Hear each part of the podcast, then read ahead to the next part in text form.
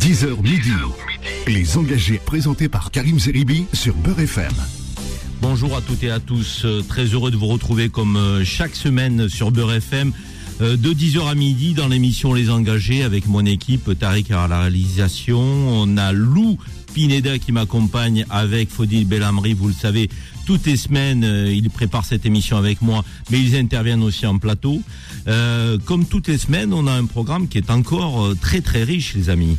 Euh, nous sommes très heureux de vous retrouver, mais on est surtout heureux de débattre avec vous de tous les sujets de société, des sujets qui nous animent, qui concernent notre vie quotidienne, mais aussi des sujets parfois qui qui peuvent nous nous inquiéter, créer de l'anxiété dans le pays. On va on va y venir. Je vais vous donner le programme du jour. On va aborder la Coupe du Monde au Qatar, cette Coupe du Monde polémique. Alors, on va vous poser une question, la question que beaucoup se posent. Allez-vous la suivre, cette Coupe du Monde Ou allez-vous la boycotter? Vous êtes amoureux football, mais vous estimez aussi que cette Coupe du Monde, n'est pas en connexion avec vos valeurs. Beaucoup euh, estiment que euh, il faut envoyer un signal fort et dire aux instances du football qu'on peut pas faire tout et n'importe quoi.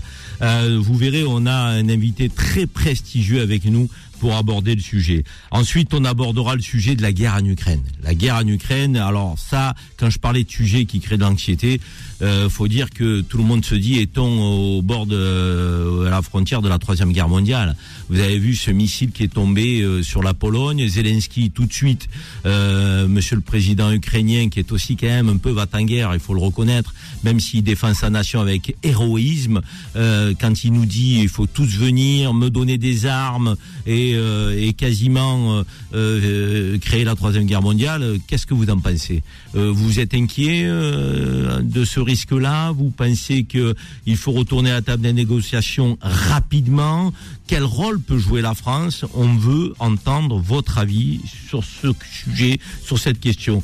On a un sujet aussi euh, quatre ans après, quasiment jour pour jour, le mouvement des Gilets jaunes. Souvenez-vous, novembre 2018, on avait 300 000 personnes dans la rue qui criaient au scandale avec l'augmentation des prix à la pompe. Eh ben, qu'est-ce qui se passe aujourd'hui? C'est la fin de la ristourne. Vous allez retrouver euh, un prix au litre euh, euh, d'essence et de gasoil qui risque de dépasser les 2 euros. Alors ce mouvement des gilets jaunes, est-ce qu'il peut revenir? Puissance sang. Est-ce qu'on peut retrouver des personnes qui vont bloquer le pays par mécontentement, par inquiétude de l'avenir, par difficulté sociale et économique Vous savez, il y a énormément de Françaises et Français qui n'en peuvent plus. Vous en faites peut-être partie. Il va falloir nous le dire et nous appeler. Et puis enfin, pour clôturer l'émission, on vous demandera euh, votre avis. Je demanderai l'avis à mes invités, évidemment. Est-ce que vous êtes favorable au retour d'Adrien Quatennens, vous savez, ce député LFI, proche de Jean-Luc Mélenchon, qui avait reconnu avoir giflé euh, son ex-épouse? Euh, Beaucoup ont dit euh, c'est un scandale, il se prétendait défenseur des violences faites aux femmes, et puis finalement c'est lui qui en est auteur. Il faut qu'il abandonne son mandat. Vous en pensez quoi? Il peut revenir à l'Assemblée, il doit abandonner son mandat? Là aussi, on vous posera la question, on posera la question à mes invités. Alors, mes invités, j'en ai un qui est arrivé parce qu'il est à l'heure et, et qu'il a, il a réussi à dépasser euh, les bouchons parisiens. C'est Christian Proutot. Bonjour Christian. Bonjour. Euh, tu peux bien me parler dans ton micro, mais le face à toi. Ah bon, ben, Hop. voilà. On m'entend mieux? Ah, J'ai l'impression qu'on t'entend mieux. Euh, je suis très heureux de t'accueillir. Christian Proutot, c'est, il est préfet. Euh, préfet honoraire, il n'est pas préfet en activité puisqu'il est à la retraite aujourd'hui. Il a un parcours euh, étonnant. Il est fondateur du GIGN, vous savez, ces groupes d'intervention de la gendarmerie nationale qui est un groupe d'élite. Euh, quand il y a un, risque terroriste, un sauvetage extraordinaire à mettre en œuvre, eh bien, on fait appel au, au GIGN. Eh bien, il l'a fondé en, en 1973, Christian, c'est ça? Et oui, ça ne me rajeunit pas, ça fera 50 ans, euh, le 3 novembre 1973. Tu l'as dirigé combien de temps, GIGN Dix- euh, presque 10 ans, avant d'aller ensuite à la présidence de la République pour créer le GSPR, une autre unité qui était pour la sécurité du chef de l'État cette fois. Ah ouais, c'est- c'était la première, le premier groupe de sécurité du président de la République. C'était. Mitterrand à l'époque. Oui, tout à fait. Voilà, un personnage, euh, j'avais dit quasiment euh, romanesque et livresque, euh, Christian Poutot, qui nous fait le plaisir euh, d'être d'être avec nous durant toute l'émission. On attend une journaliste aussi qui, euh, elle, est dans les bouchons parisiens, Samira Ibrahim. Je vous dévoile tout euh, et je vous parle librement. Alors cette Coupe du Monde au Qatar. D'abord, Faudil Belhamri. Bonjour Faudil. Bonjour Karim, Tu vas bonjour bien à tous nos auditeurs. Super, très très bien. Bon, qu'est-ce que tu vas nous dire avant qu'on accueille notre invité prestigieux pour parler de la Coupe du Monde au Qatar? Euh, Qu'est-ce qu'on peut dire du contexte de cette Coupe du Monde? Eh ben, ça y est, mon cher Karim, la 22e édition de la Coupe du Monde va débuter ce dimanche au Qatar. Mais c'est sans aucun doute la première fois qu'un mondial suscite autant de polémiques en cause des stades climatisés, autant de pénurie d'énergie, des travaux gigantesques réalisés par des ouvriers dans des conditions déplorables et autres manquements aux droits de l'homme dénoncés par plusieurs ONG, tandis que les appels au boycott se multiplient. Emmanuel Macron a estimé, je le cite, je pense qu'il ne faut pas politiser le sport. Ces questions-là il faut se les poser quand on attribue l'événement. Alors, allez-vous de votre côté regarder cette Coupe du Monde? Vous pouvez venir débattre avec nous en nous appelant au 01 53 48 3000. Alors, allez-vous suivre cette Coupe du Monde? Coupe du Monde au Qatar qui débute dimanche, comme l'a dit Faudil, avec une cérémonie d'ouverture qui devrait se dérouler sur les coups des 15h40 euh, heure française, avec un premier match Qatar-Équateur euh, à 17h, match d'ouverture.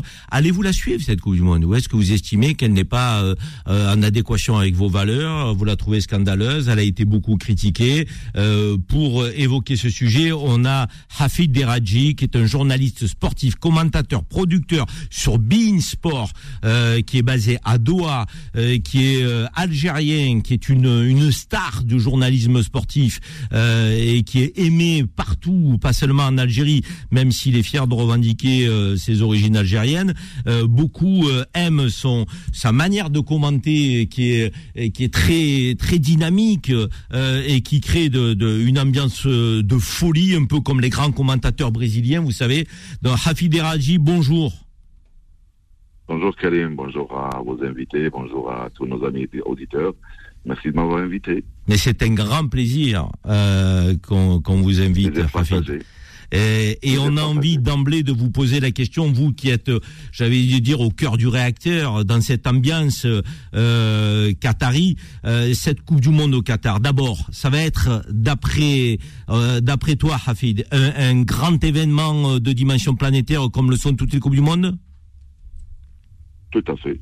Comme ça a été, été le cas dans le, dans, dans le temps. Elle sera, je ne vais pas vous dire qu'elle sera la meilleure, mais elle sera différente, elle sera exceptionnelle, parce que c'est relatif de dire euh, que quelqu'un est, mieux que l'autre, est meilleur ou bien il est plus beau qu'un autre.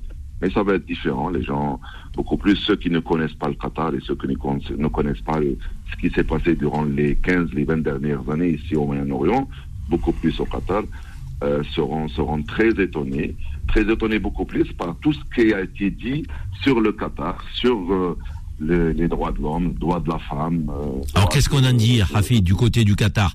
Toi qui vis là-bas et qui est euh, entouré de, de, de, personnes qui ont été les organisateurs de cette Coupe du Monde, quand on parle de bafouement des droits de l'homme, 6000 et quelques euh, morts sur les chantiers, quand on parle du traitement qui est réservé aux homosexuels, quand on parle de, du fait que, voilà, il y a, y, a, y a, quand même des choses, on le sent bien, qui, qui, qui bloquent un peu, qui créent la polémique, qu'est-ce qu'on fait? On s'assoit dessus là-bas Qatar, on s'en fout complètement. On se dit, euh, euh, ça va être une, très grande Coupe du Monde malgré tout. Ou ça, titille un peu les esprits?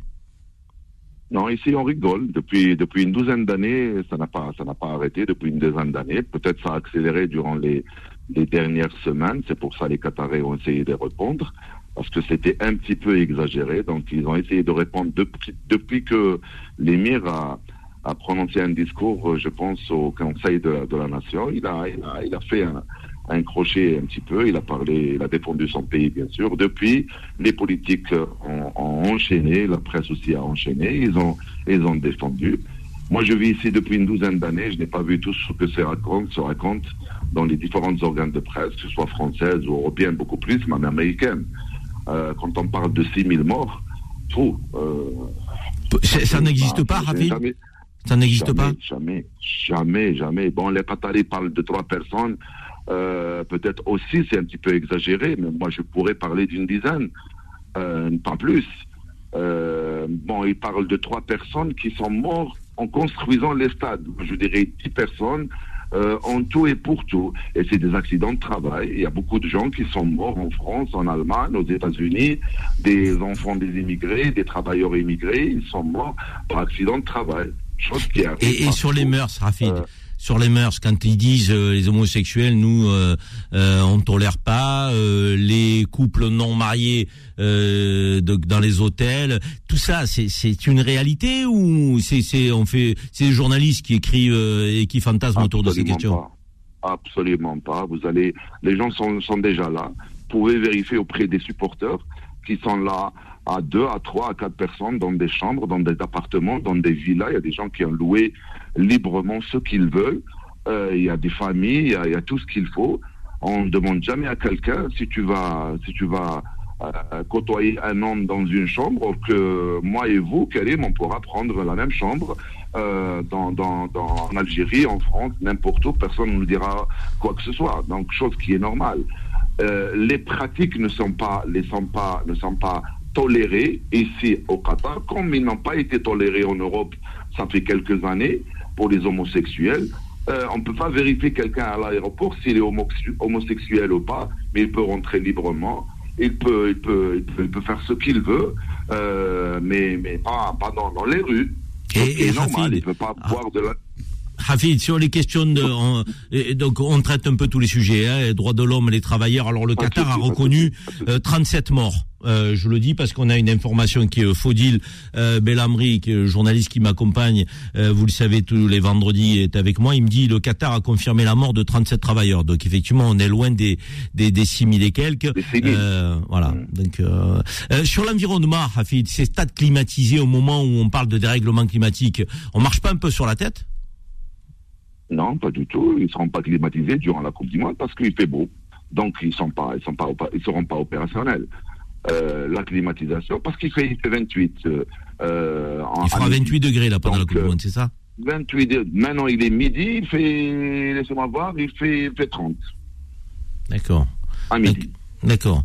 Et, et, euh, donc sur euh, ces supporters qu'on a vus qui étaient des Indiens et qui portaient les maillots espagnols, français, brésiliens, c'est- pas un peu artificiel tout ça? C'est ça qui est un peu bizarre. On dirait qu'on est un Du peu tout. en décalage. Karim, je suis arrivé à 5 heures du matin aujourd'hui à partir d'Alger. Je suis revenu d'Alger. J'ai vu l'aéroport de mes propres yeux. J'ai vu aussi les supporters de mes propres yeux à l'aéroport, des Argentins, des Brésiliens, des Français aussi que j'ai rencontrés. D'ailleurs, j'ai rencontré un, Franco-Algérien à l'aéroport. Donc, c'est des gens normaux, c'est des gens qui, qui sont habillés de leur maillot de, de- des, des équipes nationales qui vont jouer cette Coupe du Monde. Croyez-moi, Karim, il n'y a pas de tout cela. Peut-être ils vont organiser quelque chose pour, pour l'équipe du Qatar, par exemple. Vous savez qu'il y a 2 millions, plus de 2 millions de résidents ici qui ne sont pas qataris. Donc, ils ont organisé pour l'équipe du Qatar des, des supporters algériens, égyptiens, tunisiens, euh, marocains, tout, le- tout le monde arabe qui, qui est là, euh, pour encourager l'équipe du Qatar. Ils ont organisé à peu près, canalisé 5 à 6 000 supporters pour faire ça, chose qui est norm- normale ici au pays du Golfe. Ça se passe ici, en Arabie Saoudite, aux Émirats Unis.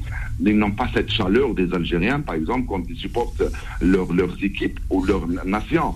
Donc, ça, ils l'ont organisé, mais ils ne peuvent pas organiser des supporters argentins ou brésiliens pour y aller supporter le Brésil. Sauf Et à- si moi, je veux supporter le Brésil, je suis libre. Bien sûr. Hafid, euh, cette Coupe du Monde, euh, d'après toi, euh, elle, elle va créer un engouement quand même? Ou, ou tu sens qu'il y a des gens qui, euh, euh, par rapport à tout ce qu'on a dit autour, elle va être un peu boycottée? Qu'est-ce que, comment tu la ressens toi? Toi, tu dis non, non, ça va être une grande Coupe du Monde, on va avoir du football. Nous nous n'avons pas ce, sentiment du tout, croyez-moi, Karim, mais ça va être, je, vous- ai déjà dit, ça va être exceptionnel, de stades, euh, une très belle réalisation. Euh, les gens seront très contents ici à Doha. Il y a eu beaucoup de réalisations, beaucoup d'infrastructures. Ils vont, ils vont, ils vont s'amuser. Peut-être le seul problème, c'est que c'est pour la première fois qu'on organise une Coupe du Monde en plein, en plein hiver. On a l'habitude de voir cette Coupe du Monde en été. Les gens sont en vacances, ils sont en congé. Cette fois-ci, il n'y a pas beaucoup de gens qui ont eu la chance d'avoir des vacances pendant, pendant, pendant, pendant l'hiver. Les, les, les, universitaires, peut-être, ne seront pas là parce qu'ils sont, ils, sont, ils sont en plein examen. Euh, mais ici à Doha, euh, dans le Moyen-Orient, euh, il ne faut pas oublier qu'il y a plus de 250 millions euh, habitants, donc ils, font, ils vont tous venir ici. Les Saoudiens, ils vont venir avec des centaines de milliers. Il y a un pont aérien, euh, un pont aérien avec 85 vols euh, de, de, Qatar Airways entre Jeddah et, et Doha. 85 vols saoudiens entre Jeddah et ils vont, ils arrivent le matin, ils reviennent le soir. Et ça aussi, ça a été critiqué, Hafid, hein, tous ces vols-là, euh, pour des questions écologiques. Mais euh, une question euh, que je pose à Hafid Raji, le journaliste qui est engagé et qui a pas sa langue dans sa poche, pourquoi toutes ces polémiques, d'après toi, avec le Qatar? Parce que c'est le Qatar, parce que c'est un pays arabe, parce que c'est un pays musulman, parce que il y a beaucoup de gens qui ne veulent pas qu'un pays arabe ou bien même un pays africain, on se souvient ce qui s'est passé avec l'Afrique du Sud, ils croient que la Coupe du Monde, elle est, elle est, elle est exclusive aux Européens et aux Américains pour, pour organiser. Euh, je parle pas de tout le monde, je parle pas du grand public, je parle pas de toute la presse.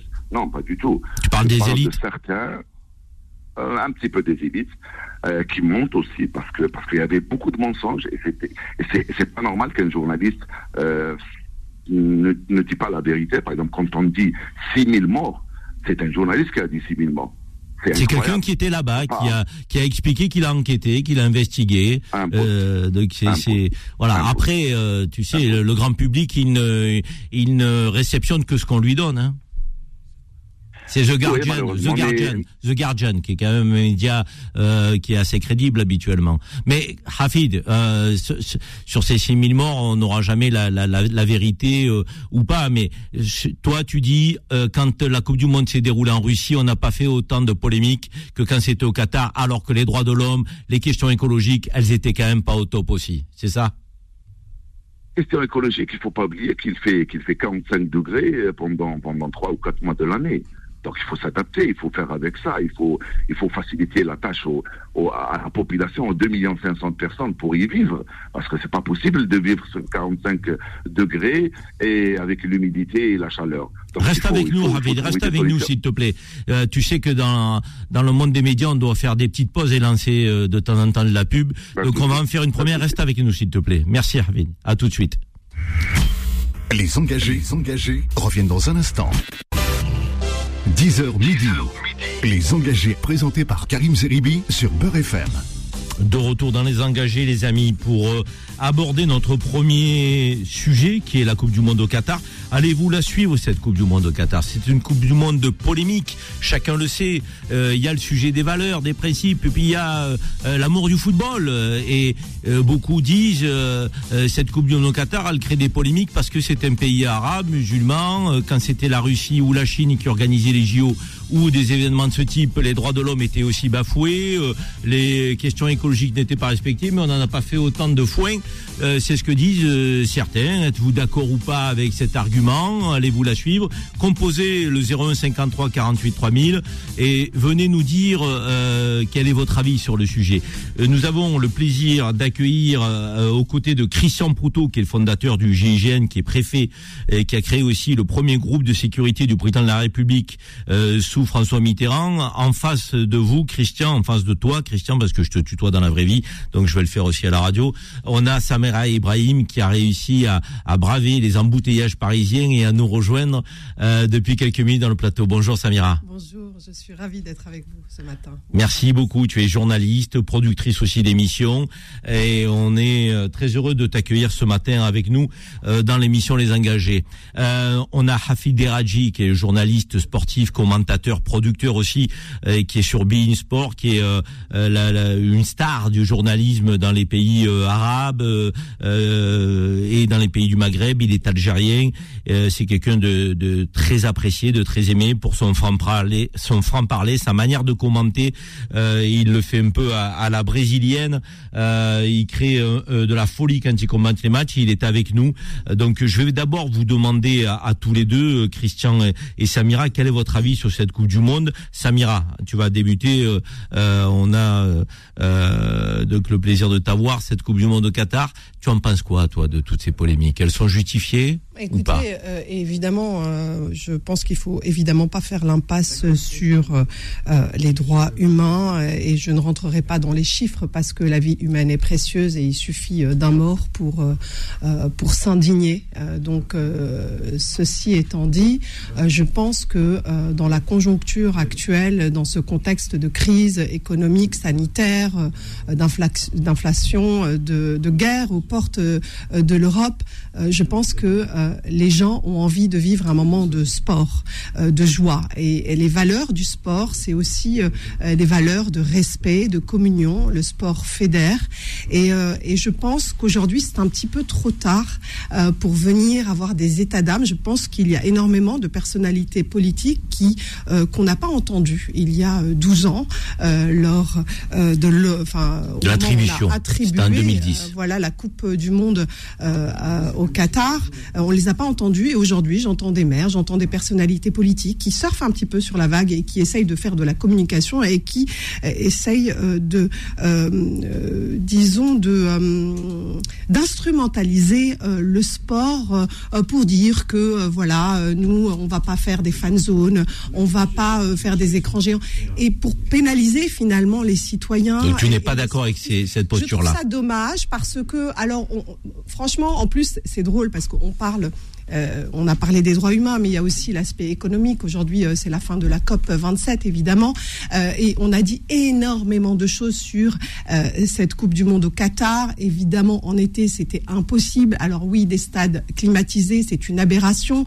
Le Qatar a fait un effort, et, c'est intéressant parce que je pense que ce sont des événements sportifs comme cela qui vous propulsent dans comment dire dans la géopolitique mondiale et vous incite incite certains pays à faire des efforts. Vous voulez en être, eh bien, il va falloir euh, faire des efforts et, et- et créer des normes euh, et, et se discipliner. Et aujourd'hui, le Qatar organise euh, la Coupe du Monde euh, en novembre et décembre.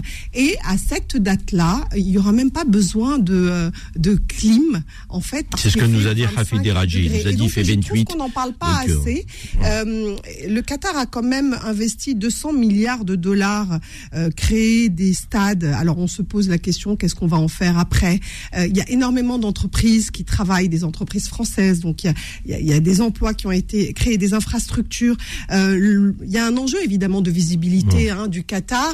Euh, mais je pense qu'aujourd'hui il est un petit peu trop tard. Il faudrait parler évidemment de tous ces sujets et utiliser cette Coupe du Monde pour pouvoir braquer euh, les euh, comment dire les projecteurs Christian. sur ça et faire évoluer euh, un certain nombre de sujets importants qui touchent évidemment. Tu partages ce que dit euh, Samira ou quel Oui, est ton avis je, je le partage en, en partie, sauf que du coup, on est obligé de, de complètement occulter ce qui pose problème. C'est ça la, la vraie question. Bien sûr, le sport, les sportifs, les équipes nationales n'ont rien à voir avec euh, tout le tripatouillage qu'il y a eu pour conduire à quelque chose qui est une aberration. C'est pas le fait que ça soit un pays du Moyen-Orient ou du, euh, euh, un pays du Golfe, c'est le fait des conditions dans lesquelles ça s'est passé. Et d'ailleurs, moi je me rappelle très bien quand euh, on a annoncé que c'était le Qatar, je connaissais bien ce pays pour y être allé en mission pour l'État français en 83, au moment où la France, et c'était de la réelle politique, hein, voulait signer le contrat du gaz, qui était un contrat important au niveau énergétique pour, pour nous. Euh, à Doha, il n'y avait pas une tour. Maintenant, vous en avez près de 100. Donc, vous avez l'argent qui a, qui a été généré par l'énergie, qui a fait. Oui, mais ça, on pays va de- pas le reprocher quand même, d'avoir du gaz non, et de le vendre Non, euh, à la planète entière. On ferait pareil si, si on avait ces richesses. euh, C'est pas ce que je veux dire. Ce que je veux dire, c'est que tout le monde parle, en particulier au niveau économique, de ruissellement. Le ruissellement, il n'y en a pas eu. Il y a eu tous les esclaves qui sont venus, parce que je, prononce le mot, les conditions dans lesquelles les gens ont travaillé sont inadmissibles. Et ça n'a rien à voir avec le fait qu'on soit dans un pays du Golfe. J'en reviens à l'origine. L'origine, c'est le 23 novembre euh, 2010, euh, quand tout d'un coup, il y a eu une réunion à l'É- à l'Élysée qui a conduit que ce qui paraissait complètement aberrant, euh, un pays de 250 000 habitants euh, qui fait la grandeur de- d'un département et demi français, tout d'un coup, et, euh, et- il y a et la- 2 millions d'habitants et il y a 250 000 Qataris. Ah, mais moi, je parle des C'est ça Qataris, qu'il hein. faut parler. C'est pas Il y a les 2 habitants. millions d'habitants. Ceux qui sont là sont là pour travailler, euh, mais ne sont pas des Qataris. Ceux qui ont le, le, le passeport, il y en a 250 000 ou 200, un peu plus. Mais à, à la limite, ça pourrait plus. Mais Quand c'était la Russie et la Chine Non, mais c'est pas. Non mais non mais je te pose la question. Mais- Les Ouïghours, il y a un million de Ouïghours internés, on a fait les Jeux Olympiques. Et, et on n'a pas dit il faut pas faire les Jeux Olympiques en Chine. Et- et- et- Karim, je, je discute pas. Je dis pas que c'est forcément bien. Mais je me fais l'avocat du diable, tu as compris. question- Non, mais bien sûr. Mais la question, je peux me faire l'avocat du diable, c'est d'avoir sur l'équivalent d'un un département et demi huit stades. c'est quand même une aberration pour 250 000 personnes. Avoue quand même qu'il y a un problème. Alors que si on avait dit que on partageait la Coupe du Monde avec tous les pays du Golfe et que chacun ait un stade euh, par exemple à Bahreïn, euh, aux Émirats, on aurait pu faire la même Coupe du Monde. Est-ce que tu entends, malgré tout, ceux qui te disent les droits de l'homme sont bafoués en Russie, on a organisé des événements de dimension planétaire. Les droits de l'homme sont bafoués en Chine, on a organisé des événements sportifs de dimension planétaire. Les questions écologiques et des règlements climatiques, on a les deux pays les plus pollueurs au monde, la Chine et la Russie. Et pourtant, ça ne nous a pas empêché de créer un engouement autour de ces événements sportifs planétaires. Tu l'entends ça, cet argument-là? Est-ce que tu l'entends? On a Malika, par exemple, Malika de Rony-sous-Bois. Je sais pas ce qu'elle veut nous dire, mais en tout cas, je lui donne la parole. Bonjour Malika. Malika. Bonjour, bonjour Karim, bonjour. Malika, Rony Soubois, c'est ça, vous êtes de Rony Soubois Oui, oui, oui, Rony Dites-nous cette Coupe du Monde au Qatar, vous en pensez quoi euh, ben, Bonjour Karim et bonjour à tous vos invités. Euh, d'abord, je suis tout à fait d'accord avec ce que nous a présenté donc, euh, notre cher journaliste. Et je ne m'étonne pas que M. Proutou voilà, nous donne ses arguments. bien sûr, c'est toujours pareil. Quoi. C'est vraiment euh, dirigé contre un pays arabe, le plus petit qui soit au monde, qui soit si riche. Bon, euh, je ne suis pas d'accord avec les Émirats. Je trouve qu'il y a trop d'argent déversé euh, et gaspillé dans le monde au lieu d'aller aider un petit peu tous ces pays qui sont en difficulté, comme les Afghanes, par exemple. Voilà. puisqu'ils sont si modernes que ça. Donc je ne suis pas du tout d'accord avec les Qataris. mais j'estime que ce n'est pas ce pays-là qui pollue le plus, hein, si on parle de la climatisation qu'est-ce qu'il en est euh, voilà, de, l'Arabie Saoudite, qui, qui, euh, qui elle, euh, bon, en pollue autant, puisqu'il y a autant de clim partout, hein, que ce soit dans les stades ou dans les, dans les malls ou dans, les, dans toutes les villas à grande échelle. Bon, la pollution, elle vient pas de ces pays-là, de toute façon. Et vous, Malika, vous, votre, votre avis à vous, il faut la suivre cette Coupe du Monde? Alors concernant donc, bah, bien sûr, écoutez, c'est une Coupe du Monde, c'est du sport. bon, laissons, laissons euh, le sport s'exprimer, euh, voilà, et ça, ça, fait du bien à tout le monde, à toute la planète, avec tout ce qui se passe dans le monde, et les guerres, et les destructions, et les famines, et tout ça. On a besoin de respirer un petit peu. C'est pas l'installation de je ne sais pas combien de clim qui va nous empêcher de respirer, surtout qu'elles seront pas mises à, euh, seront certainement pas mises en route. Euh, pendant la coupe, puisqu'il fait, on a, on a entendu dire. Donc pour vous, Malika, c'est un procès injuste qui est fait au Qatar. absolument. En concernant les 6000 morts, attendez qu'on nous donne des preuves même s'il n'y en a que 10, c'est déplorable, c'est horrible. Et je, je suis, je suis pas d'accord, oui, bien sûr, avec les Qataris. Parce qu'on indemnise ces pauvres gens, on les paye beaucoup mieux. C'est le scandale simplement des salaires. En pleine chaleur, tout ça. Un euro de l'heure. Hein. Je rappelle que les travailleurs qataris travaillent 10 heures par jour, 6 jours sur 7 et sont payés 1 euro de l'heure. C'est scandaleux, ça, oui, on aurait dû mettre pointer là-dessus. Mais qu'on ne nous sorte pas 6 000 morts, euh, voilà, euh, on nous a montré, euh, bon, le reportage était intéressant, on nous a montré deux, trois hindous paralysés, dont une veuve aussi qui a perdu son mari, etc. Mais qu'on nous prouve, prouve qu'il y ait 6 000 morts. Et pourquoi ces personnes-là n'ont pas été prises en charge par le Qatar? C'est quand même incroyable, leur famille. Je vous sens, je vous sens entre les deux. Vous, que, à la fois vous dites le Qatari, moi, je suis pas fan de leurs pratiques, et en même temps vous dites on, les accuse un peu rapidement de tous les mots. voilà, vous voulez qu'on ait une approche un peu juste. Écoutez, les médias nous abreuvent de guerre tous les jours, tous les jours, tous les jours, nous donnons des détails de la guerre, qu'on n'a jamais eu ça jamais eu ça dans notre histoire. Merci Malika. Euh, et, comment, qu'en est-il du Yémen? Qu'en est-il de tous ces pays? On, massacre un pays. Moi, je suis pas, je suis arabe, je suis maghrébine, je suis mmh. d'origine algérienne. Mais c'est pas pour autant que je vais défendre les pays arabes. Merci Malika. on a. Malika, merci de votre témoignage. Mais regardez ce qui se passe en Arabie Saoudite. On n'en fait pas autant de, de, tabac quand c'est l'Arabie Saoudite. Mmh. Merci Malika. Restez. Par les, par les Saoudiens. Malika, je vous, ça, ça y est, vous êtes parti là. Vous êtes parti là. Vous êtes parti là. Euh, restez avec non, nous. Je suis parti parce que c'est le Qatar, parce que c'est un petit pays le plus riche du monde. Euh, voilà, euh, c'est quand même. Euh, bien que je ne sois pas d'accord avec tout ce qui se passe au Qatar, mais il ne faut pas exagérer. Soyons objectifs. Merci Malika, soyez fidèle à Beurre FM. Merci. Euh, Sofiane de Marseille. Pour lui, je crois que c'est une question. Euh, alors c'est quoi, Sofiane? Dites-nous. Euh, bonjour à tous. Déjà, j'ai écouté les, échanges, ça partait un peu dans tous les sens et, je peux le comprendre. Vous m'entendez bien déjà? Oui, on vous entend très bien. Vous êtes favorable ou pas à cette Coupe du Monde, vous? Euh, ben, Du moment qu'on aura, on, a accepté qu'il y a une commission qui s'est réunie, euh, qu'il y a eu des années d'études et d'analyses pour voir si la Coupe du Monde était, était faisable là-bas, euh, je vois difficile le fait de, de le contester aujourd'hui. Et après, ce que je trouve un peu paradoxal, c'est que euh, quand c'est de l'argent du Qatar qui vient en Europe, voire en France, à travers des sociétés, à travers d'autres clubs de foot, etc., là, ça dérange personne. Par contre, vu que là, c'est de l'argent qui est dépensé pour l'organisation d'un événement sportif euh, international sur un autre continent, là, ça dérange. Pour vous, on est dans le deux poids deux mesures. Exactement. Et de toute façon, on le voit tous les jours. Aujourd'hui, euh, qui va parler, euh, qui va parler du Qatar au Paris Saint-Germain et du fait que ça dérange euh, le, le- maire de, de Paris qui boycotte la Coupe du Monde. Il boycotte, boycotte pas le club, que je sache. Donc, le deux poids deux mesures, il est, il est très marqué. Il est très marqué.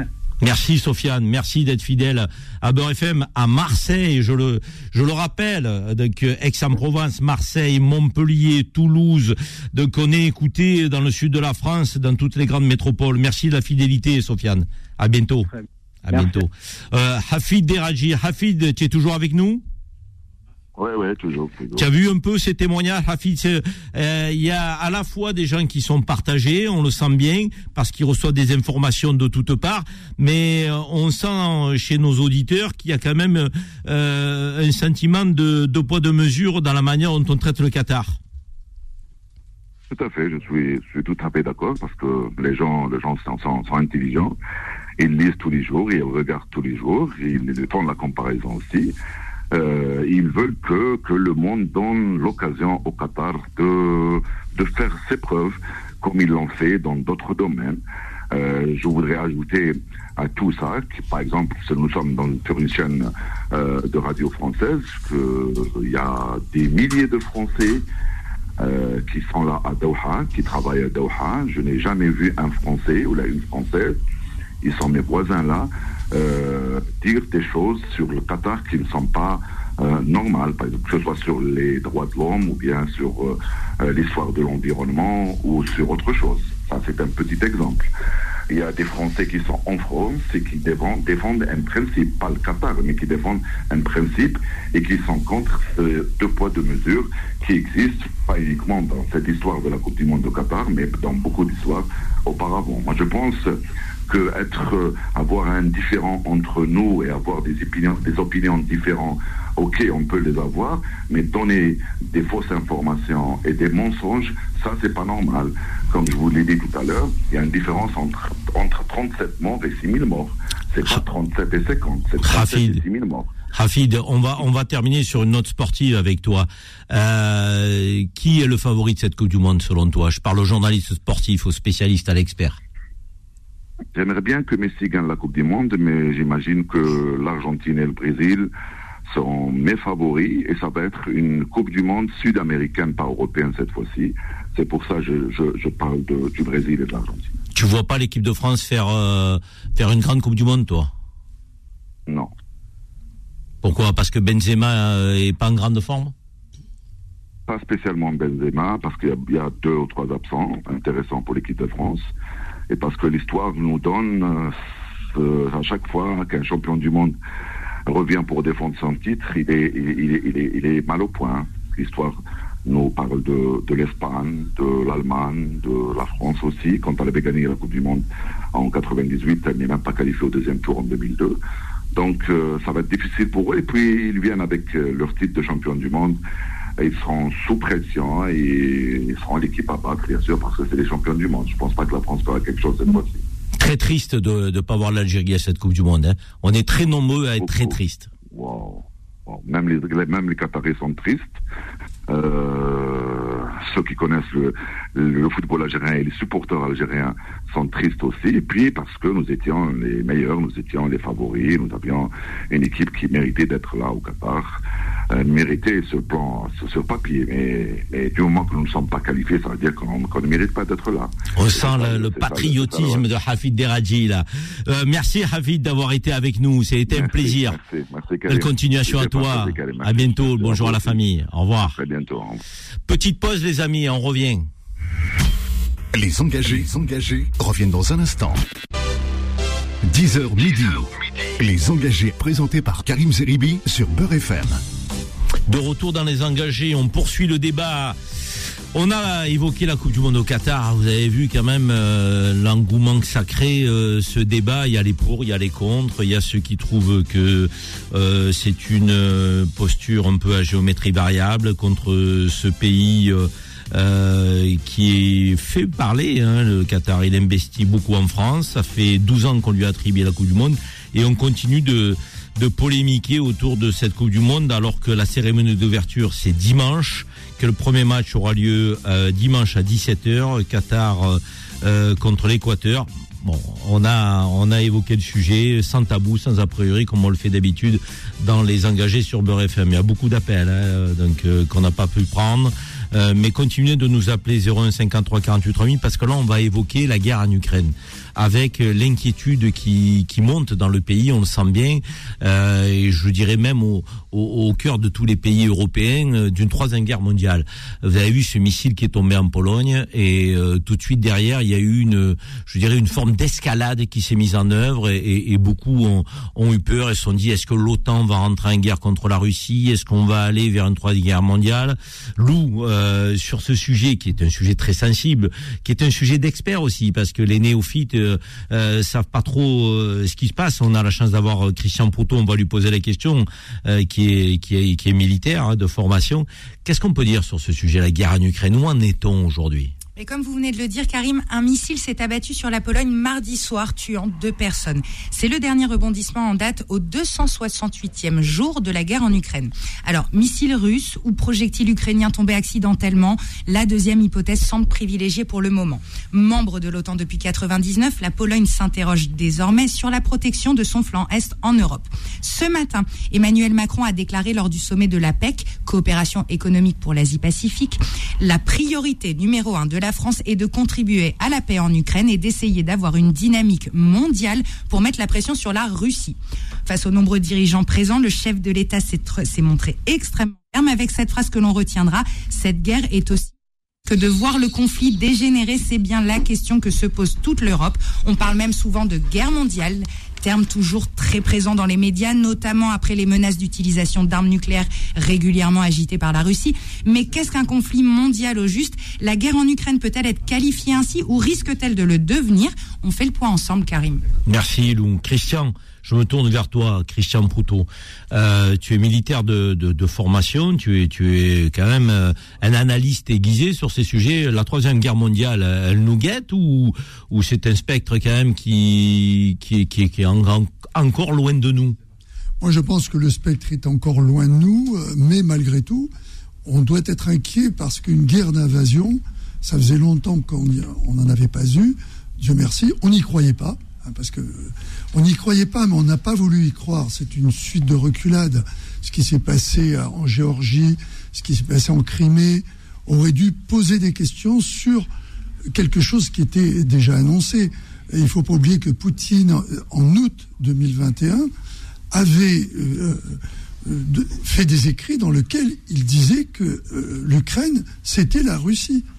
Et à partir du moment où on a, on a laissé faire, il est bien évident qu'à partir du moment où ces services de renseignement lui ont dit ce qu'ils voulaient entendre, c'est-à-dire qu'ils allaient rentrer en, Ukraine comme délibérateurs, eh bien, euh, il y a eu euh, cette invasion qui est quelque chose qui paraît complètement surréaliste. Dire que on atteint aux frontières d'un pays un autre pays en 2022, ça paraît incroyable. Mais est-ce qu'on peut, est-ce qu'on peut voir l'OTAN rentrer plus encore euh, de, que dans le conflit, ou est-ce que tu penses qu'on va plutôt revenir à la table des négociations, toi? Quel est, quel est ton sentiment d'observateur aiguisé Mais Mon sentiment, il est, d'abord, je suis pas la pitié, donc euh, je, je, suis comme tout le monde, je, je, je vis, je, je vois ce qui se passe avec malgré tout une certaine angoisse, parce que on sait très bien que euh, une riposte est pas toujours aussi mesurée qu'on le voudrait.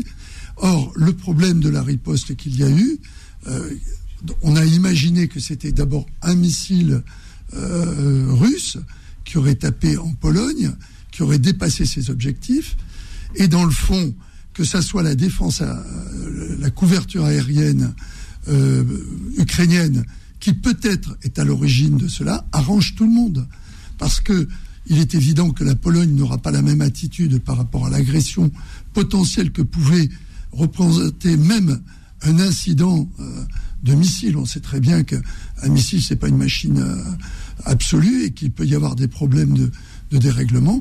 Et euh, ces 35 kilomètres qu'il a les séparés de l'objectif le plus proche de la frontière polonaise pouvaient être très bien une erreur de programmation.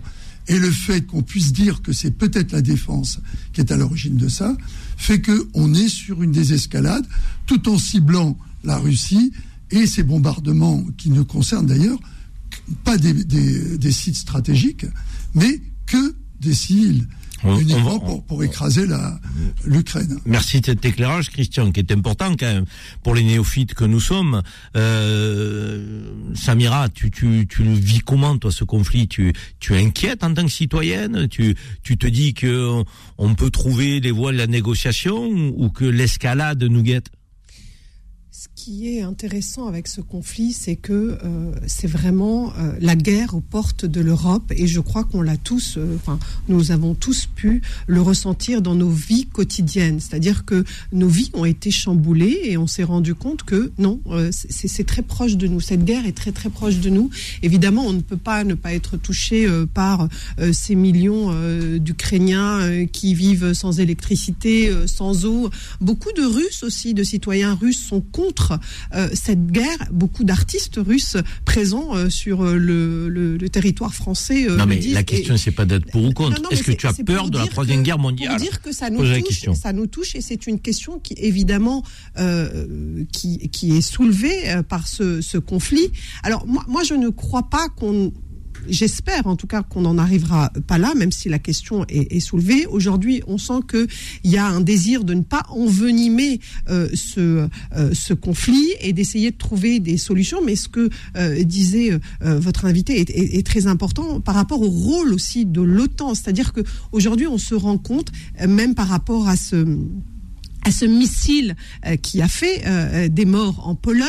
Euh, malgré tout ça, il y a une enquête en cours. on a vu que le président ukrainien s'était ravisé quelque peu. On attend maintenant les résultats de l'enquête, mais malgré tout, il garde ce soutien. les États-Unis le soutiennent. Il ne s'agit pas d'inverser les rôles. Ah L'agresseur, évidemment. Bien, la Russie. La Russie.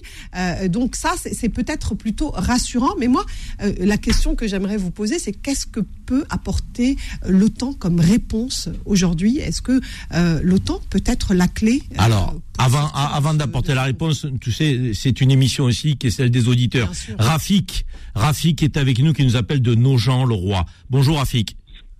Bonjour, bonjour Monsieur Zeribi, bonjour à tous.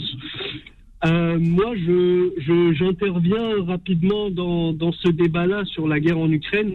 Euh, parce que je trouve, je pense, de, de mon avis de citoyen euh, jeune, parce que je n'ai que 29 ans et je n'ai pas connu de guerre euh, en soi, mis à part celle qu'on m'a appris euh, à l'école, je, je, trouve que la France, à l'heure actuelle, s'investit beaucoup trop dans les conflits internationaux au, au, au, dépens et, et, au mépris de ces problèmes intérieurs. Alors c'est intéressant ça, c'est intéressant. C'est intéressant parce que vous soulevez une question qu'on ne peut pas traiter euh, avant de faire une nouvelle pause. On va faire une nouvelle pause et ensuite on revient pour traiter la question du rôle de la France que pose Rafik. Et je vous redonne la parole Rafik. Tout de suite, je vous redonne la parole après la petite pause qu'on fait pendant quelques minutes. Les engagés, les engagés reviennent dans un instant. 10h midi. Les engagés présentés par Karim Zeribi sur Beurre FM. On est de retour après cette euh, pause pour parler de la guerre en Ukraine. Rafik de Nogent-le-Roi est avec nous. Rafik, toujours avec nous en ligne? Toujours, toujours. Alors, le rôle de la France, vous posez une question sur le rôle de la France. Allez-y. Tout à fait. En fait, moi, je me questionne sur le rôle de la France dans les conflits internationaux. Et ça, je me suis toujours questionné dans, dans, dans, dans le rôle de la France sur les conflits internationaux depuis la guerre en Irak, en Afghanistan et aujourd'hui la guerre en Ukraine. Parce que je trouve, j'ai 29 ans aujourd'hui et j'ai connu euh, la crise euh, économique qu'on a connue euh, en 2008, si je dis pas de bêtises, l'inflation, l'augmentation des prix, etc. Et je me dis, je me pose une question, c'est que à l'heure actuelle, quel est l'intérêt de la France d'aller chercher, d'aller trouver des solutions pour les pays étrangers? Alors, Je dis pas qu'ils ne vivent pas une situation de crise. Ça reste une guerre, ça reste atroce, etc. Et je, et je, suis, et je suis contre la guerre et je soutiens totalement les pays euh, qui sont en guerre et qui cherchent à se défendre. Mais je pars du principe où si on a des problèmes dans notre propre pays, il faut d'abord essayer de mettre toute notre énergie à trouver des solutions pour nos concitoyens. Une fois que nos concitoyens sont bien, sont tranquilles et peuvent présager un avenir de manière sereine comme on a pu le présager dans les années 80 et 90, avant de s'attaquer aux problèmes internationaux. J'entends ce que vous dites. Euh, Vous, vous dites aucune ingérence, gérons nos affaires internes. Euh, mais vous savez, la géopolitique, c'est plus compliqué que ça. Pourquoi? Parce qu'on est interdépendant. On vit pas seul à Bien sûr. tarsis. Donc, euh, et euh, dans la mesure où on vit pas seul à euh, vous voyez, là, la question énergétique, comme elle nous revient en boomerang? Mais bien sûr, mais j'entends parfaitement. Et justement, euh, le fait de, vivre euh, justement comme ça en interdépendance, en interconnexion avec les, avec les autres pays, c'est ce qui fait bouger le monde. Mais moi, je, je, je, je veux juste dire que pour pouvoir gérer les problèmes extérieurs, il faut que l'on puisse gérer les problèmes intérieurs. Par exemple, euh, comment permettre, comment faire tourner la machine économique française à l'international si déjà au niveau national on a du mal à la faire tourner? Hmm. Je, je Ouais, sais pas si je enfin, m'exprime je sais pas si on peut opposer le national et l'international aussi facilement que ça. Abdelali de Marseille. Bonjour Abdelali. Bonjour, monsieur Zerdi. Euh, Bon, félicitations pour ce monsieur, il a raison. Moi, ma mère, elle m'a appris euh, d'abord balayer devant chez soi, après on regarde ailleurs. Après, c'est vrai, monsieur Zeribi, comme euh, monsieur Proto il est en train d'écouter, vous avez soulevé le sujet des vigous. Vous avez raison. L'argent, quand ça nous intéresse, là, on rentre l'argent et ça, il n'a pas d'odeur. Et quand ça nous intéresse plus, on parle de- du Qatari. Vous savez, euh, ce qu'il vient de dire ce monsieur, il a raison. Moi, j'ai une, une activité euh, sur Marseille, qui est quand même assez importante. Et c'est vrai que depuis l'histoire de l'Ukraine, euh, je sais pas, l'essence c'est l'Ukraine, l'électricité c'est l'Ukraine, la farine c'est l'Ukraine. Et pourtant, ils sont bien traités. Je le vois. Ils ont mis le bateau derrière chez nous, à la Joliette là-bas. Et ils ont quand même le RSA, ils ont la, la. Euh, alors, je ne vois pas pourquoi. Il, a, il vient de dire, là, il a résumé. Balayer devant chez soi, déjà, c'est déjà bien. Vous savez que, euh, regardez, hier, hier, il y a une, euh, une enquête. Il y a des Français qui vivent avec 5 euros par jour. Vous le savez ça? Vous l'avez entendu. C'est pas moi qui l'ai inventé. Bien sûr. Vous savez, le nombre de gens, comme moi je connais, un, chef d'entreprise, ça vient à basculer par son fils. Mais ça veut dire quoi alors? Il faut pas accueillir de migrants d'où qu'ils viennent? Euh, Non, faut non, non, pas avoir de politique sociale? Ça veut dire quoi? Non, monsieur Ziribi, loin de là. La France a un grand cœur. Et, et moi-même, je suis un immigré. Mes parents, bon, je suis né à Marseille, mais de, de- de parents immigrés. Voilà, vous que- oubliez je pas un vous donné, aussi, et à- votre à un histoire. moment donné- à à un moment donné, vous pouvez pas donner ce que vous n'avez pas. Mais c'est quoi? Qu'est-ce qu'on n'a pas? Qu'est-ce qu'on n'a pas Qu'est-ce qu'on n'a pas Là, vous avez vu le bateau Océan Viking, on les a accueillis. Il fallait quoi Il fallait les Non. laisser en mer parce qu'on a des Français qui vivaient avec attends, 5 euros par jour alors, euh, Non, mais si je vous suis remet- jusqu'au bout dans votre logique, comment Allez, on fait Dans ma logique, alors, regardez l'état des hôpitaux. Je suis allé avant-hier en pédiatrie, c'était une catastrophe. Nous sommes quand même la cinquième ou sixième puissance du monde. On a eu un Covid, on n'avait même pas de masque. À un moment donné, euh, vous savez, je vais vous expliquer. Je ne peux pas acheter une voiture de grand luxe avec des grands chevaux et que je ne peux pas mettre le carburant dedans. Je dis, je dis pas qu'il faut, il faut être humain. Il faut, c'est, d'ailleurs dans notre religion. En tant que musulman, déjà on est humain. Déjà de, voir notre voisin à côté s'il a bien mangé. Mais euh, moi, quand je vois l'excessif de, de, de financement, ce qu'on fait, euh, même l'Ukrainien, vous savez, moi, ce qui me fait mal, mal dans les Ukrainiens, regardez hier, le président euh, de l'Ukraine, il reconnaît pas qu'il a fait une erreur. Et pourquoi? On ne sait pas, il y a une enquête, Abdelali. Tirez pas d'enseignements trop hâtifs non plus, les amis.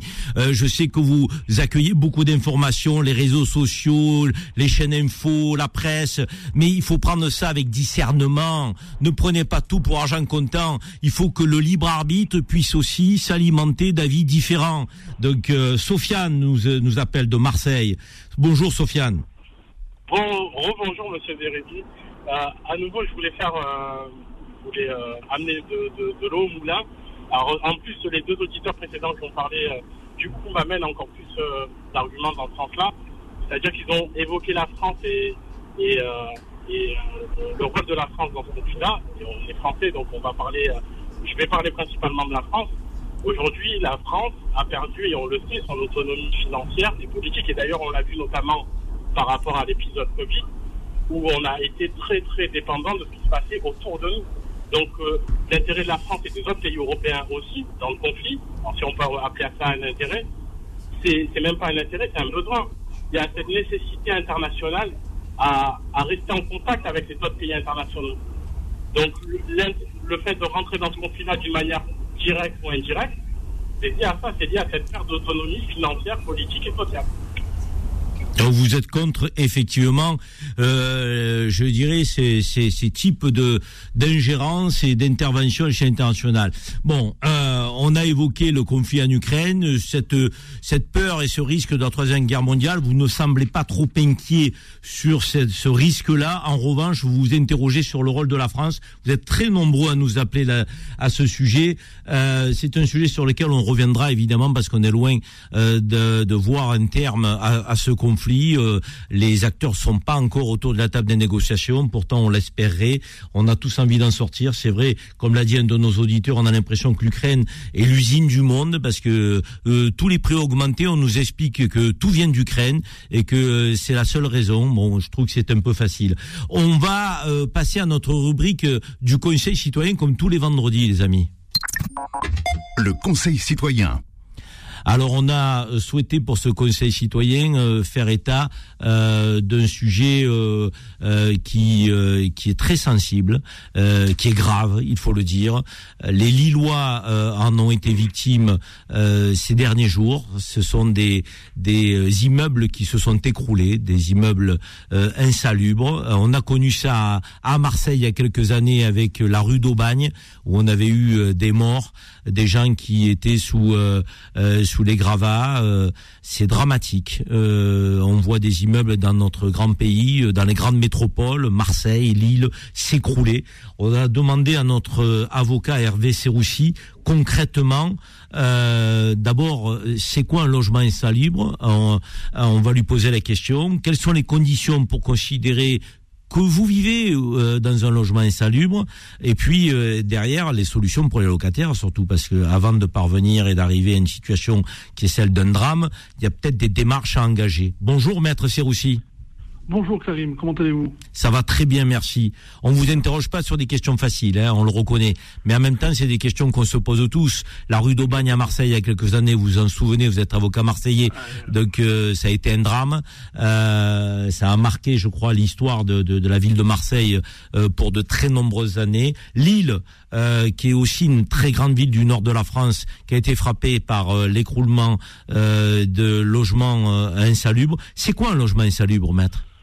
Ben, Si vous voulez Karim, d'abord l'insalubrité des logements, elle intéresse le, légis- le législateur depuis déjà très longtemps, hein, parce que c'est une loi de 1950 qui vient euh, légiférer réellement qu'est-ce qu'une insalubrité.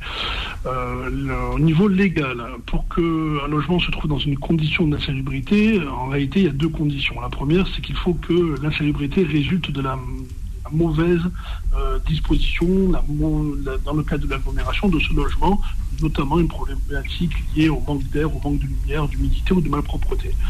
La deuxième euh, réalité, c'est qu'il faut que cette insalubrité soit inhérente à l'habitation. D'accord? C'est-à-dire qu'il faut qu'elle dépende du fait même de l'habitation, que la cause en réalité soit intérieure ou extérieure. Une cause intérieure, expliqué, ça peut être un défaut d'air de jour ou une humidité qui était au contraire trop importante. Et en extérieur, s'il y a un dépôt de poubelle ou d'immondices qui stagne juste à côté de votre logement, ça peut aussi rendre votre logement insalubre. Donc, ces deux conditions, premièrement, il faut que ce soit inhérent d'accord, à votre propre logement et euh, que ça soit provenant d'une cause intérieure ou extérieure de votre logement. Maître, si on a des, auditeurs de Beurre FM qui, euh, euh, par la définition que vous venez d'évoquer, se trouvent dans un logement insalubre, quelles sont les démarches ou les recours qui sont possibles?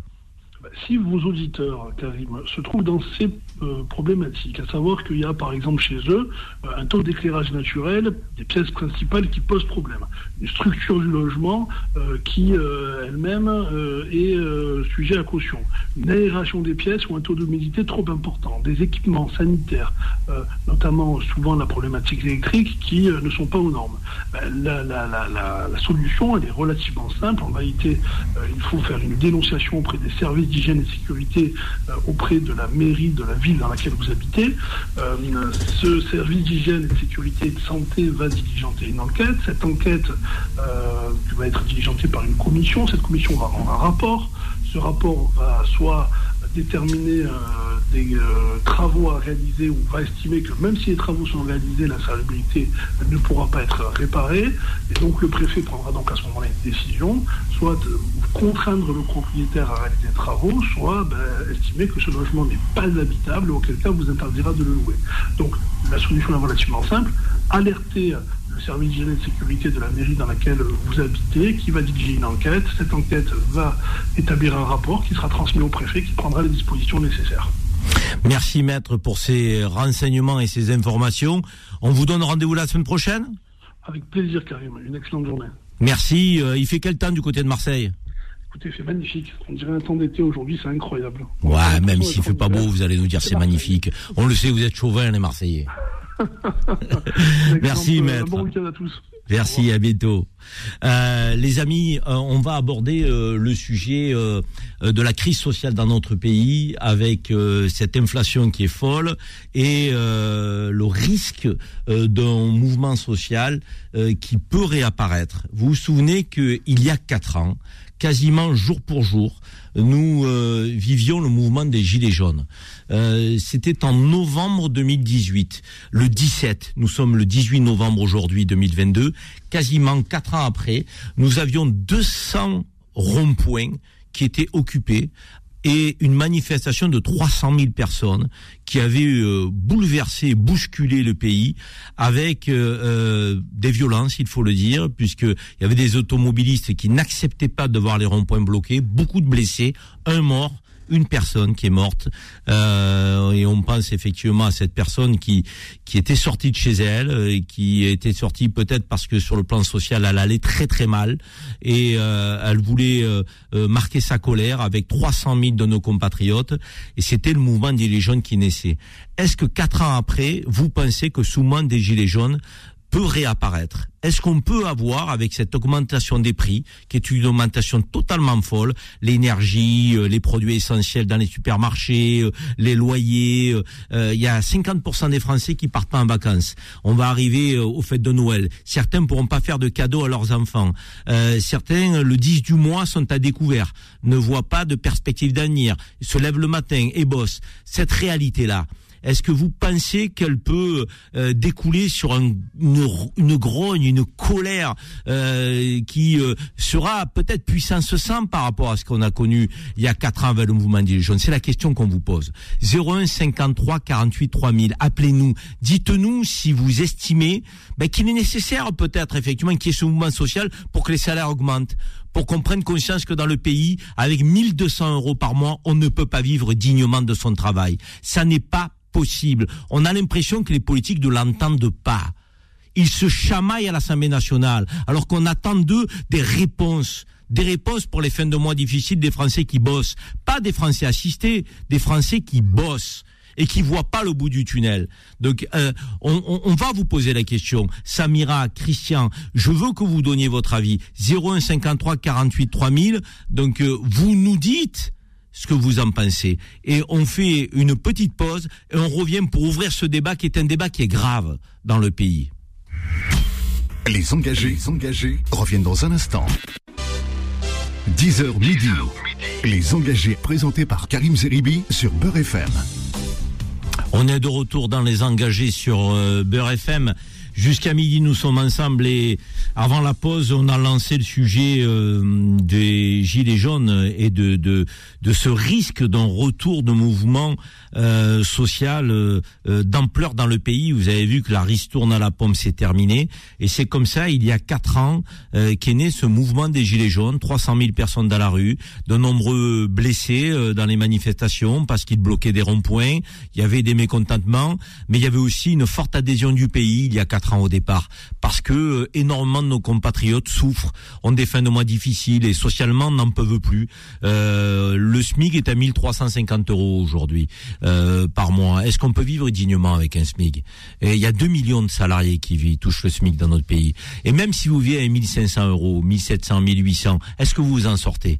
La réponse, c'est non à l'évidence. Et quand on voit l'inflation qui galope presque à deux chiffres. Certains nous disent, en tout cas sur certains sujets et secteurs, elle est à deux chiffres. 13% d'augmentation pour la viande, 17% pour les pâtes et les produits essentiels dans les grands supermarchés.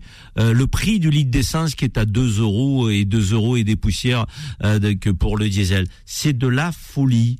Roland est avec nous, Roland Gontard, euh, qui euh, était euh, dans le mouvement des Gilets jaunes et dans le Vaucluse, ce département qui m'est cher, puisque je suis né à Avignon, dans la cité des Papes. Bonjour Roland. Bonjour Karim, bonjour les auditeurs. Merci d'être avec nous Roland. Roland, je disais que vous étiez dans le mouvement des Gilets jaunes, un mouvement qui marquait la colère de très nombreux Français. Est-ce que vous pensez que dans le contexte de notre pays, euh, on peut revenir à un mouvement euh, d'ampleur, de colère? Euh, Alors, je pense que ça, ça va se faire pas tout de suite parce que Emmanuel Macron a bien préparé son, son coup. Hein. il, a, il a bien vu ce qui s'était passé en 2018.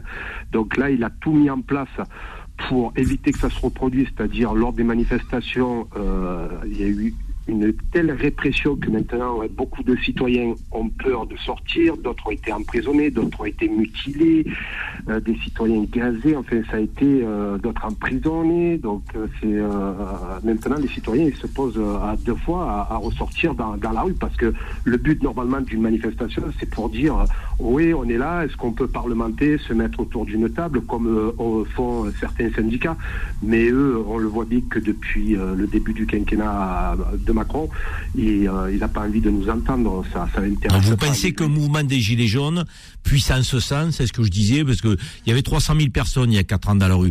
Euh, est-ce que vous pensez qu'on peut, on peut avoir euh, des centaines de milliers de Françaises et de Français qui n'en peuvent plus, qui marquent leur colère d'ici quelques, quelques semaines ou quelques mois?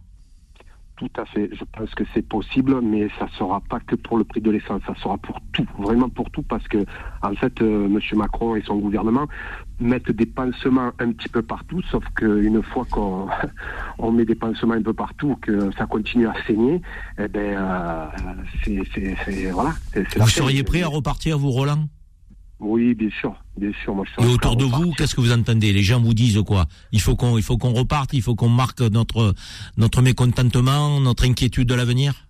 Alors moi, ce que j'entends, c'est que les citoyens, s'ils repartent, ça sera pas comme en 2018. Euh, ils, voudront vraiment en découdre parce que euh, en 2018, ils ont essayé de parlementer. Ça a été un mouvement euh, dans sa globalité assez pacifique, même s'il y a eu quelques écarts.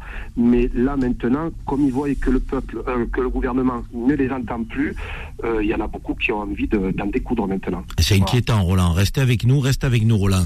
Samira, quand tu entends Roland, qu'est-ce que qu'est-ce que ça te dit? Tu penses on est euh, à l'aune d'un mouvement euh, de contestation dans le pays où, où le gouvernement maîtrise, maîtrise son sujet, d'après toi? Mais En fait, euh, j'ai l'impression que le gouvernement est dépassé, mais on est tous un peu dépassés dans ce contexte de crise, d'inflation internationale. Enfin, le gouvernement peut essayer de faire des ristournes. Jusqu'à présent, les ristournes à la pompe, enfin, en tout cas, ont coûté 3 milliards d'euros à l'État. Ce n'est pas suffisant. Euh, monsieur parlait de pansement. Effectivement, euh, ça ne peut pas être, en tout cas, une solution pérenne. Et c'est le problème aujourd'hui face à nous.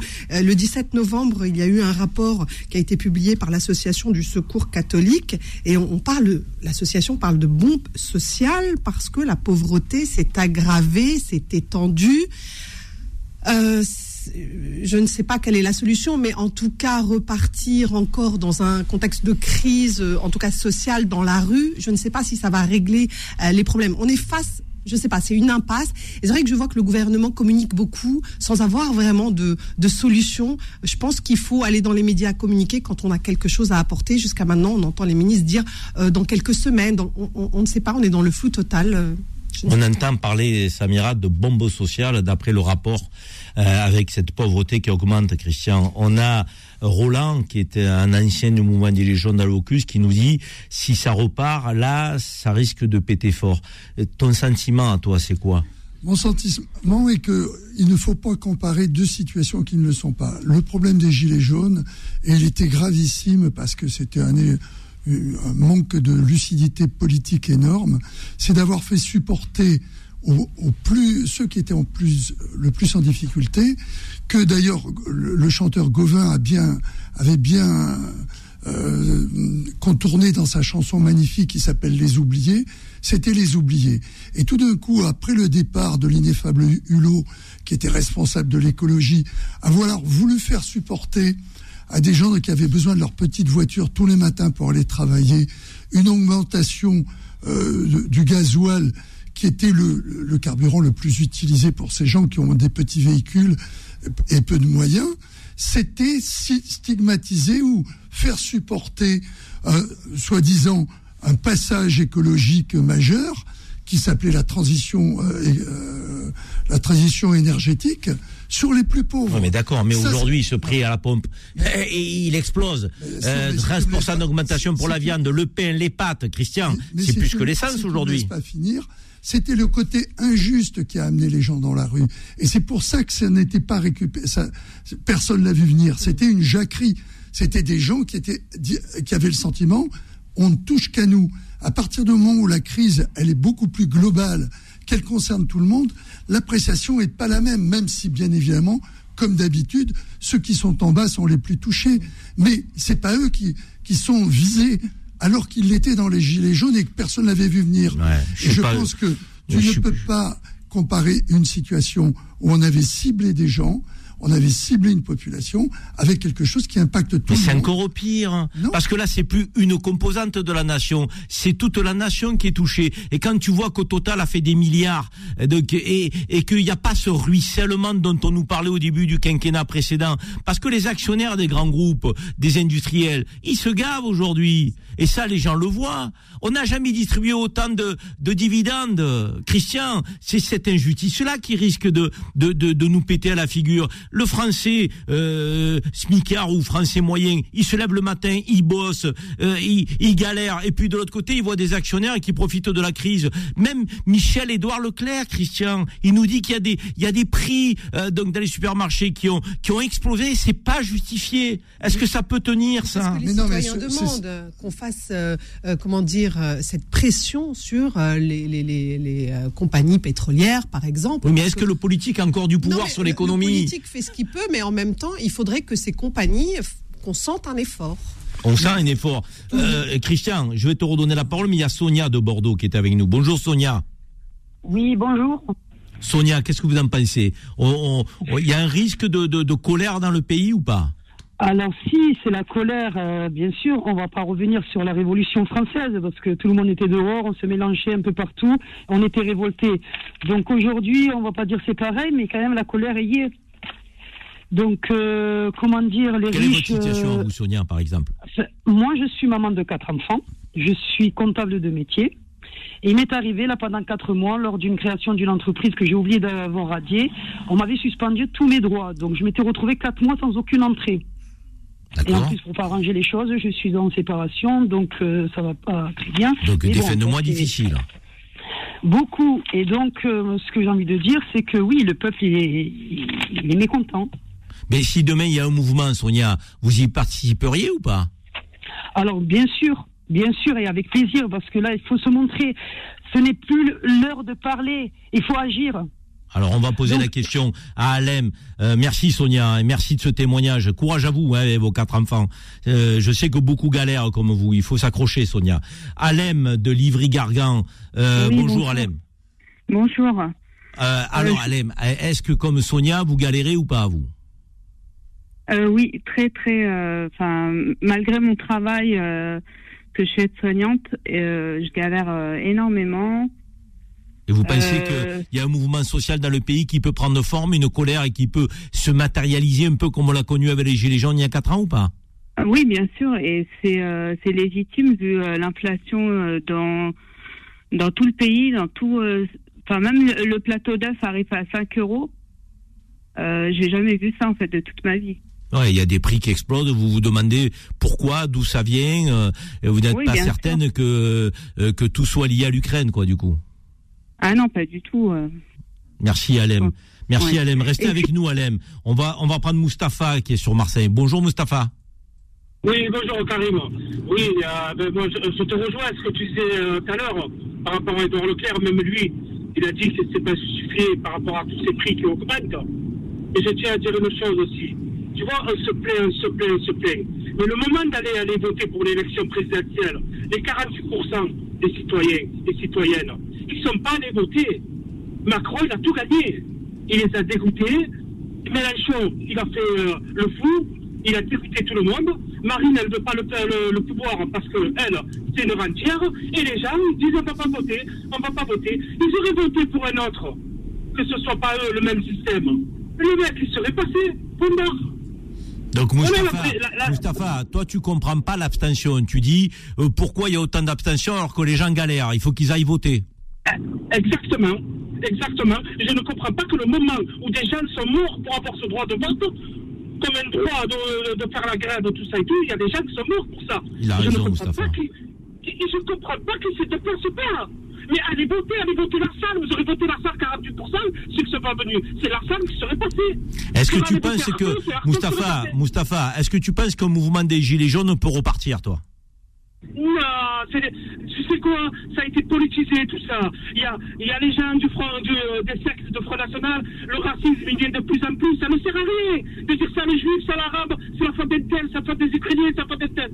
C'est- pas vrai, c'est l'argent, c'est le pouvoir de l'argent. Non mais là on parle de crise sociale. Là on parle de crise sociale. Il n'y a plus de couleur de peau, il n'y a plus de religion là. Euh, Moustapha, quand tu as des fins de mois difficiles, euh, euh, que tu t'appelles Moustapha, David ou Thierry, on s'en fout. Je veux dire, de- ce qu'il faut, c'est résoudre les problèmes des fins de mois des Français.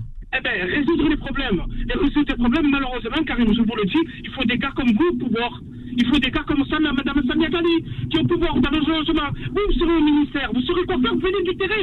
Vous connaissez le terrain, ils connaissent rien. Ils n'ont rien à foutre de nous. Ils sont, ils sont plus au pouvoir. C'est fini, ils sont plus compétents. Merci. Merci Moustapha, on le sent motivé Moustapha. Merci Moustapha de ton témoignage. Reste fidèle à Beurre FM Moustapha. Reste fidèle à Beurre FM. Reste fidèle à Beurre FM. À bientôt, Moustapha. Benamar de Paris. Benamar de Paris. Euh, rapidement, Benamar. Est-ce que tu penses qu'un un grand mouvement de colère peut apparaître dans le pays? Pourquoi pas? Moi, moi, ça va. Moi, je travaille beaucoup. En fait, moi, je travaille beaucoup, ça va. Moi, j'ai pas plein, ça va. Je travaille beaucoup. Moi, je travaille énormément. Si je Mais autour de toi, autour de toi, Benamar. Autour de moi, je vois le, le prix augmente, le gasoil, l'essence, l'assurance, tout. Regarde, j'ai pris le gasoil hier, j'ai payé 40 euros, euh, presque 2 euros. C'est pas normal, ça. C'est pas logique.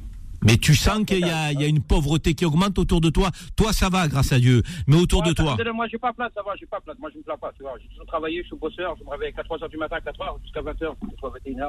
Tu vois, c'est ça va, j'ai pas me plaindre, moi, ça va. Ça va, Bah. côté là, ça va. J'ai pas me plaindre. Mais Donc- je vois les gens, euh, je vois Sacré-Cœur, je les vois. Hein. Comme hier, Ouais. je suis passé à ça, euh, ouais, la queue est là, ouais. Tu, toi, tu sens qu'il y a, il y a une bombe sociale qui est, euh, qui, qui, Ah, tu le sens. Les gens, ils en ont marre, ils en ont marre de payer, payer, payer, à la fin, t'as rien. Ouais, payer, payer, payer. ouais. Il faut payer, mais ils sont Ça, pas il y a bien payés. eh, tu Donc c'est dur. Hein. eh, Tu vas à Leclerc, regarde, comme il a raison, les doigts Leclerc. Moi, je vais souvent à Leclerc. Je- Tu fais les courses 200 euros, 250. Euh, t'as un caddie, là, avant, t'avais deux, presque trois quarts, deux caddies et demi à l'époque. Là, regarde, là, une, hein, tu prends par exemple, euh, ça s'appelle, une baguette, 1,10 euro. Vas-y. Oh, où on va? Ouais, c'est la folie. Merci Benamar. L'inflation, c'est c'est- ça, c'est un prétexte. L'inflation, c'est un prétexte. Mon avis, c'est une arnaque derrière avec quelque chose. C'est comme le Covid. Le Ouais, Covid, c'est les gens, les gens n'ont pas confiance. Bah oui. Merci Benamar. hein, Il faut pas faire la révolution. Il n'y a que ça que ça marche. Merci Benamar. Merci de ta fidélité à Beurre FM. À bientôt. Hein, bah, Au revoir, au revoir. On va faire une petite pause, les amis, et on revient. Et on revient. Et n'oubliez pas que je vous pose la question quand même, hein, avant euh, qu'on termine cette émission. Adrien Quatennens, le député LFI, qui a giflé son ex-épouse. Est-ce que vous êtes favorable à son retour ou pas à l'Assemblée nationale? C'est une question que je vous pose. 01 53 48 3000. Je la pose à mes invités dès qu'on a, on est revenu de la pause. Les engagés, les engagés reviennent dans un instant. 10h midi. Les engagés présentés par Karim Zeribi sur Beurre FM. Dernière ligne droite des engagés, euh, puisque nous nous quittons, vous le savez, à midi. Tous les vendredis, on se retrouve de 10h à midi pour votre émission de débat, d'information. On vous donne la parole au 01 53 48 3000. Nous avons des invités. On va faire les coups de cœur avant, avant de se quitter, parce que vous savez qu'on aime euh, se quitter sur une note positive.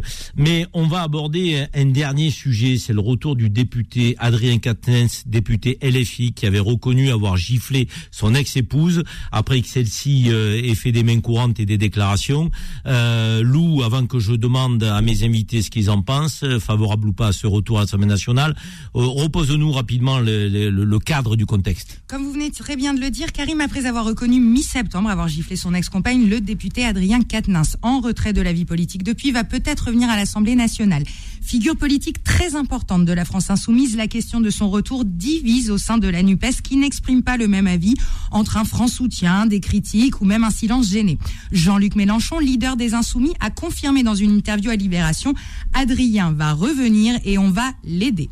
Bien que personne ne s'oppose frontalement au retour d'Adrien Quatennens dans l'hémicycle, quelques rares critiques se sont quand même fait entendre. C'est Sandrine Rousseau, députée Europe Écologie Les Verts, qui a affirmé sur France Inter, c'est à Adrien Quatennens de prouver aux femmes et notamment aux femmes battues que son retour en politique pourrait servir ce combat-là. Alors, le possible retour de Quatennens à l'Assemblée nationale porte-t-il atteinte au combat contre les violences faites aux femmes? On en débat tout de suite. Je me tourne vers toi, Samira. Euh, normal. La question a Euh, été largement commentée, évidemment, mais moi, j'ai en vue le 25 novembre. C'est la journée internationale de lutte contre les violences faites aux femmes, et je pense qu'aujourd'hui, même si j'aime toujours être nuancée, euh, il y a les décisions juridiques et il y a aussi la morale de la société. Euh, bon, je pourrais pas être nuancée parce que tu m'as demandé euh, oui ou non. Alors moi, je suis contre parce que je pense qu'il serait temps aujourd'hui que que les hommes politiques incarnent cette position d'homme politique. Donc, je pense que il faut. Tu es défavorable à son retour. Ouais, Pour toi, il faut euh, qu'il démissionne de son mandat. euh, voilà, euh, dures et claires. Christian, euh, ça a le mérite d'être clair ce que nous, nous nous dit Samira. Oui, et ce que je trouve bien dans cette euh, appréciation, si vous me permettez, c'est effectivement d'avoir prononcé le mot de démission, c'est-à-dire c'est à lui de se remettre en cause. Le problème, c'est qu'effectivement, la justice n'est pas intervenue, mais il y a cette position morale qu'il avait affichée sur le soutien tout à fait logique compte tenu de ce que l'on vit depuis des années sur le problème de, des femmes et des violences faites aux femmes, qui aurait pu, alors qu'il en avait fait un peu le cheval de bataille de son parti, donc, à partir du moment où il est en contradiction avec ce qu'il affirmait et qu'il en faisait un discours politique, lui-même de- devrait se remettre en cause et dire qu'il ne représente plus ce pourquoi il s'est battu et dans ce cas-là, aller jusqu'au bout de la logique et démissionner. C'est ce qui m'aurait paru le plus logique. Et s'il ne le fait pas, je pense que ça ne sera pas en son honneur et que de toute façon, il portera ça un peu comme, comme un fardeau en n'oubliant jamais une chose, on ne bat pas une femme, même avec une rose.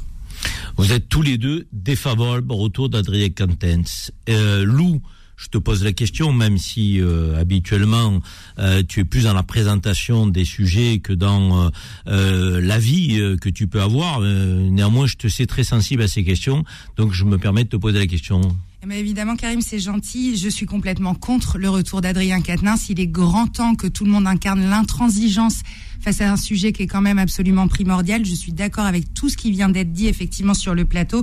La LFI est quand même un parti extrêmement hypocrite. C'est eux qui parlent d'exemplarité. Je pense que là, ils doivent vraiment se mettre dedans. Et je voulais juste revenir sur euh, Jean-Luc Mélenchon, qui est quand même pas n'importe qui en France et qui a cru bon de vouloir défendre Adrien Quatennens. Alors on sait que c'est son poulain, je comprends, mais qu'il l'a quand même extrêmement mal défendu. Et je voudrais vous citer cette phrase de Mélenchon. Il n'est pas un violent, en parlant d'Adrien Quatennens, parce qu'il a été violent une fois, il y a de ça plus d'un an, et il n'a jamais recommencé cette violence, et on doit tenir compte du fait qu'il s'excuse. Ça veut dire donc quoi, Karim, que vous avez le droit de frapper votre épouse une fois par an, si vous vous êtes excusé après, je trouve ça absolument scandaleux. Cette rhétorique-là, non seulement elle est vieille, elle est archaïque, elle est moyenâgeuse, elle est scandaleuse, c'est tout ce qu'on essaye de déconstruire aujourd'hui, et très franchement, Mélenchon devrait aussi s'excuser pour cette phrase. Donc je vous le dis, nos vies de femmes, ce combat, notre intégrité physique et psychologique vaut bien plus que la carrière d'Adrien Quatennens. Vous avez bien fait de lui donner la parole. hein. Je savais qu'il fallait lui donner la parole. C'est ce que j'allais dire. Donc euh, là, elle est, elle est, et c'est normal et elle a raison. Et ça devrait pas être que le, je le combat des femmes. C'est le combat de la société. C'est le combat de l'humanité. On ne porte pas euh, la main sur une femme. On, n'insulte pas. On respecte. On respecte, sinon on n'est pas une société civilisée. Euh, Rachid est avec nous, Rachid des Hauts-de-Seine. Rachid, euh, est-ce que vous êtes favorable ou pas au retour du député LFI Bonjour tout le monde. Bonjour Moi- Rachid. Moi, je suis contre parce que c'est des personnes qui sont mises en avant. Qui doivent représenter euh, l'État. Si c'était quelqu'un d'autre, euh, ban- on va dire quelqu'un de, de tous les jours, il aurait eu un procès, il aurait eu, euh, euh, comment dire, euh, si la femme apporte plainte, il aurait eu qui doit payer une pension, etc. Et là, non.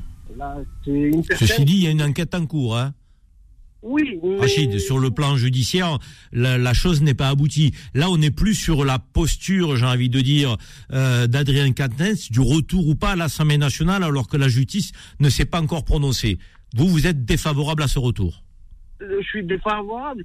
C'est une image de d'une personne de l'État doit être exemplaire. Oui, mais euh, on, on entend ce que vous dites. On entend, on peut partager aussi. Comme Karim Benzema, ils l'ont pas sélectionné. Pourquoi? Pour son affaire, etc.